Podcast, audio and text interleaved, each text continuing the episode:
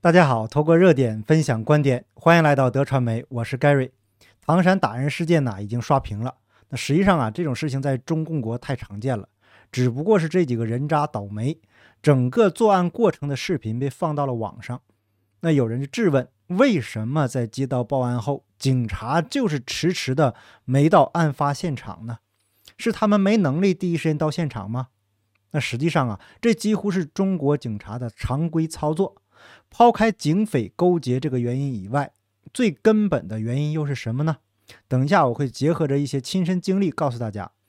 那您了解了这些原因之后，再来思考这个网上吵翻天的话题：假如您在打人现场，是否要挺身而出？我指的是在中共国的土地上。那如果是在正常国家的话呀，这个问题几乎就不用思考，是个人就要站出来。那今天呢，在会员频道也会播出重要的内容，主要是分享英文《大纪元时报》的独家会员文章。根据美国信息自由法，《大纪元时报》获得了十九页的电子邮件。让人震惊的不是数据，而是 CDC 官员的愚蠢与无耻。那根据新获得的电子邮件显示，一名美军方官员预测，如果检测到更多打针以后，心脏炎症的病例，莫德纳和辉瑞可能会停止接种。那美国军方在发现打针后引起的这个心肌炎病例的急增这个问题，在报告给政府卫生部门以后，那卫生官员是明知道问题的严重性，却还在对媒体扯谎，甚至是对病例的数据指鹿为马。那大家都知道的原因呢？嗯，这一部分内容无法在 YouTube 这个频道播出。那想要了解详细的内容啊，请订阅我的拍春会员，链接在说明栏，每个月最低五美金。好，我们废话不多说，直接进入主题。那咱们先来了解一下这个唐山黑社会打人事件几个诡异的问题。首先呢，这几个中国老爷们儿暴力殴打女人，就这个行为就已经是非常的无耻了。生活在中国，你们就偷着乐吧，甚至是超出了一般人能接受的范围。但是在中共国，这样的事情经常的发生，只不过是这次被摄像头记录下来，发到了网上。那从网络上搜集到的消息来看，几个打人的流氓人渣背景啊却不一般。网名为“女画家”的博主转发了一条资讯，说唐山打人的那几个人是小混混。估计奔驰迈巴赫第一个就不高兴了，没点经济实力能买得起迈巴赫吗？小混混能开个桑塔纳就不错了。那第二个不高兴的应该是江苏车牌，我们苏大强四个七的车牌也不是小混混想办就能办到的车牌，不服气你也来办个试试啊！第三个不高兴的应该是贴文的作者。能在二十四小时之内开车从河北经山东再到江苏，一路无人盘问，这能是小混混吗？他说，他 T M 收到一个北京快递，浙江防疫办立马就给他打电话盘问，让他去做核酸。那他核酸做的稍微慢了点儿，瓯江口街道办立即给他黄码。派出所的人立马上门强制他去做核酸。但凡有一个部门认为打人这事儿比不做核酸这事儿大，这几个人跑不出唐山，跑不出河北，跑不出山东，更进不了江苏。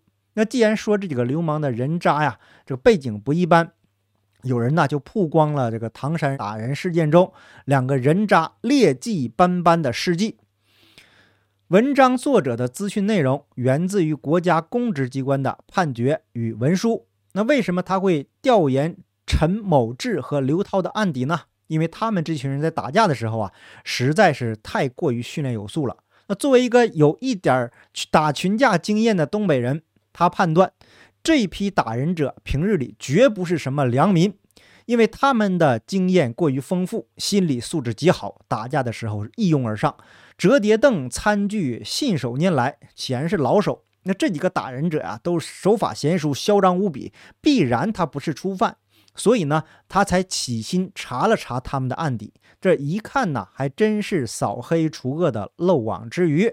二零一五年十二月十二日，唐山刘涛等四人以追讨债务为由，带人把商某实施殴打，致其额骨凹陷粉碎性骨折、脑组织挫裂伤、耻骨粉碎性骨折，并将其拘禁在陈继志的厂房大院汽车后备箱内。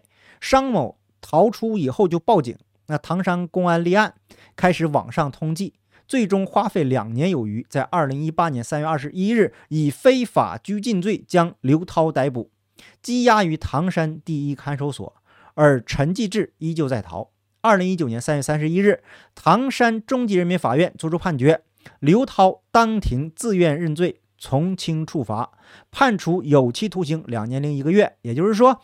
最多再坐一年的牢就可以出狱了，而且有了刘涛顶罪，其他参与拘禁与故意伤害的三人均不予处罚，其中啊包括刑拘在逃的陈继志。按理说呀，作为网上通缉的逃犯，日子是不会好过的。你知道这五年我怎么过的吗？可是，在二零一五年十二月十二日至二零一八年三月二十一日，刘涛和陈继志。潜逃的两年多的时间里面，哥俩呀依旧是在唐山是叱咤风云呢。二零一八年二月四日，刘涛开着陈继志的车在唐山创造了一车连撞八车的记录，并且在事故后弃车潜逃。而此时刑拘在逃的陈继志，顶着通缉的罪名，竟然大摇大摆地出现在了交管队和唐山中级法院处理交通事故，而且呀。有着这个陈继志的操办，刑拘在逃的刘涛疑似醉驾逃逸的事儿也就这么过去了。甚至保险公司竟然还为事故逃逸买单，这个冰冻三尺非一日之寒呐！故事讲到这里啊，相信大家都知道了，刘涛和陈继志就是唐山打人事件中的两位男主角。那他们敢在光天化日之下把女孩的头踩在脚下，是他们早已把公权力踩在了脚下，而践踏公权与民权的过程中，也为他们带来了丰厚的报酬。那这里想问一下，中国有公权吗？有民权吗？都没有啊，那都是给有权有势的人准备的呀。那今天被捕的四名同伙跑路时驾驶着尾号七四个七的这个奔驰迈巴赫 S 四八零。如果没有视频流出，也许刘涛和陈继志会复制七年前的套路，骑鹤下扬州，驾着迈巴赫出去避避风啊，找个小弟一顶罪，也许会复制五年前的套路，让执法部门调解一下，给受害者点小钱，还为那女生撑腰吧，和解了，知道吧？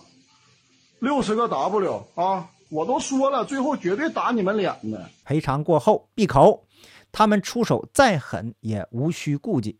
在保护伞的庇护之下呀，哪怕捅了天大的娄子，也依旧可以在唐山是作威作福。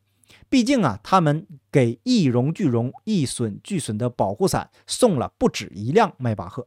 那以上内容呢，是引用了两篇国内的微信号的文章。那关于整个案件的细节部分呢，已经有很多人说的非常的清楚了。我这里呢，也不需要再做重复叙述。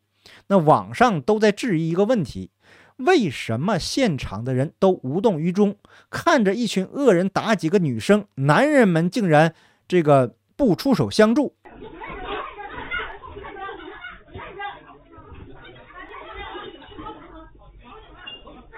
能问出这样问题的人呢，对中共国的国情肯定是非常的不了解。那前几天发生在新加坡一起伤人案件，周围的男人们群起围攻这个持刀男子。扔椅子，扔椅子是丢杂物的丢杂物，将持刀男子啊控制在一定范围之内。那警察第一时间赶到，把这个持刀男子制服抓获。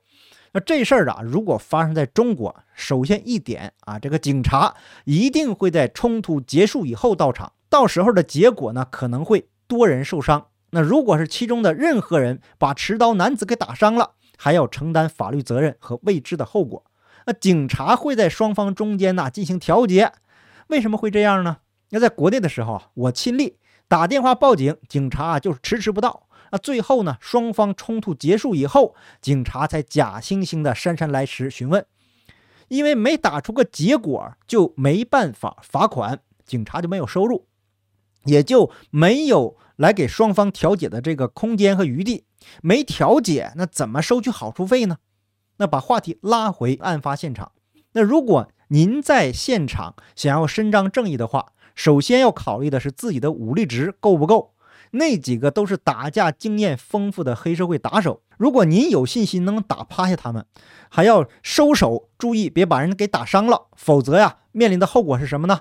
黑社会团伙将来不会放过你，还有可能连累您的家人。所以啊，在中共国想要伸张正义，帮助那几个被打的女生，首先您得做好以下准备：一，被打的半死不活，甚至是残废，然后自己来承担这部分医药费；二。把黑社会打伤了，您自己可能要赔偿，甚至还可能入狱。三、后续没完没了的骚扰，包括警察的骚扰。要知道啊，中共国没有保护好人的法律，警察很可能是黑恶势力的保护伞，在伸张正义以后的一切后果都需要个人来承担。如果您准备好面对这些问题了，那您绝对是勇士。